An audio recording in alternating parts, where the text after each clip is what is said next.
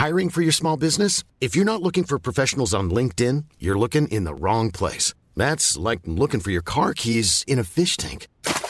LinkedIn helps you hire professionals you can't find anywhere else, even those who aren't actively searching for a new job but might be open to the perfect role. In a given month, over 70% of LinkedIn users don't even visit other leading job sites. So start looking in the right place. With LinkedIn, you can hire professionals like a professional. Post your free job on linkedin.com slash people today. Heraldo Podcast, un lugar para tus oídos. Rompió su promesa. Biden mandó reforzar el muro fronterizo para evitar el cruce ilegal de emigrantes. Esto es Primera Plana de El Heraldo de México.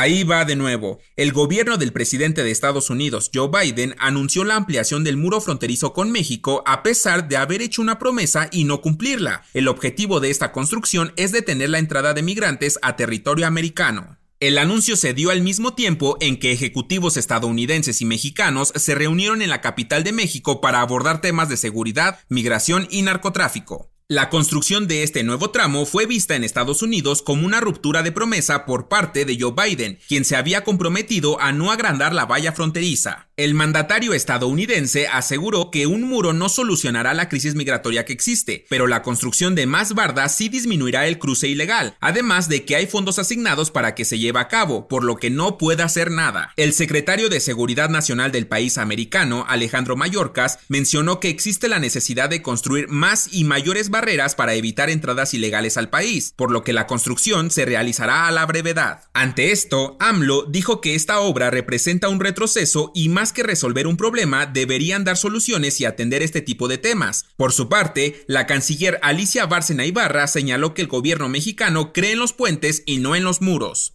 Lo más relevante rumbo a las elecciones de 2024. El gobernador de Nuevo León, Samuel García, confirmó la llegada de Tesla al estado, poniendo fin a los rumores que se habían suscitado sobre la construcción de una nueva planta de autos eléctricos en Austin, Texas. A través de sus redes sociales, García dijo que no había de qué preocuparse, que todo estaba marchando conforme a lo planeado, por lo que el gobierno de la entidad continúa trabajando de la mano con la empresa automotriz para cumplir con los compromisos de infraestructura que requiere Gigafactory. El secretario de Economía de Nuevo León, Iván Rivas Rodríguez, dijo que la llegada de esta empresa será en dos partes. La primera incluirá los permisos ambientales y la segunda el desarrollo de infraestructura. El funcionario señaló que están trabajando de la mano con la Secretaría de Medio Ambiente y Recursos Naturales para que no exista ningún impedimento con los permisos estatales. Y con Tesla están checando todo lo relacionado a la energía y sus derivados, como lo que necesitarán para usar las aguas tratadas, ya que uno de los compromisos de la empresa es ser una planta sustentable.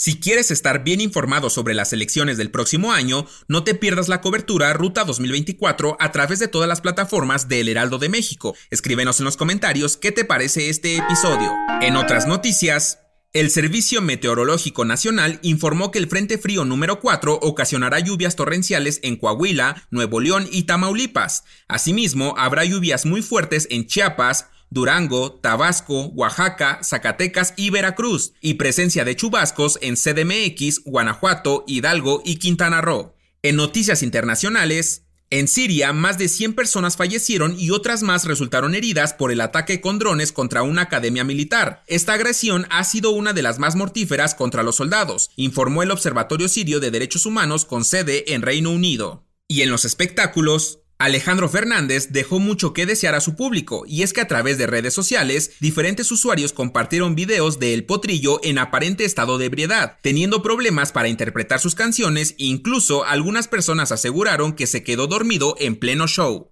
El dato que cambiará tu día.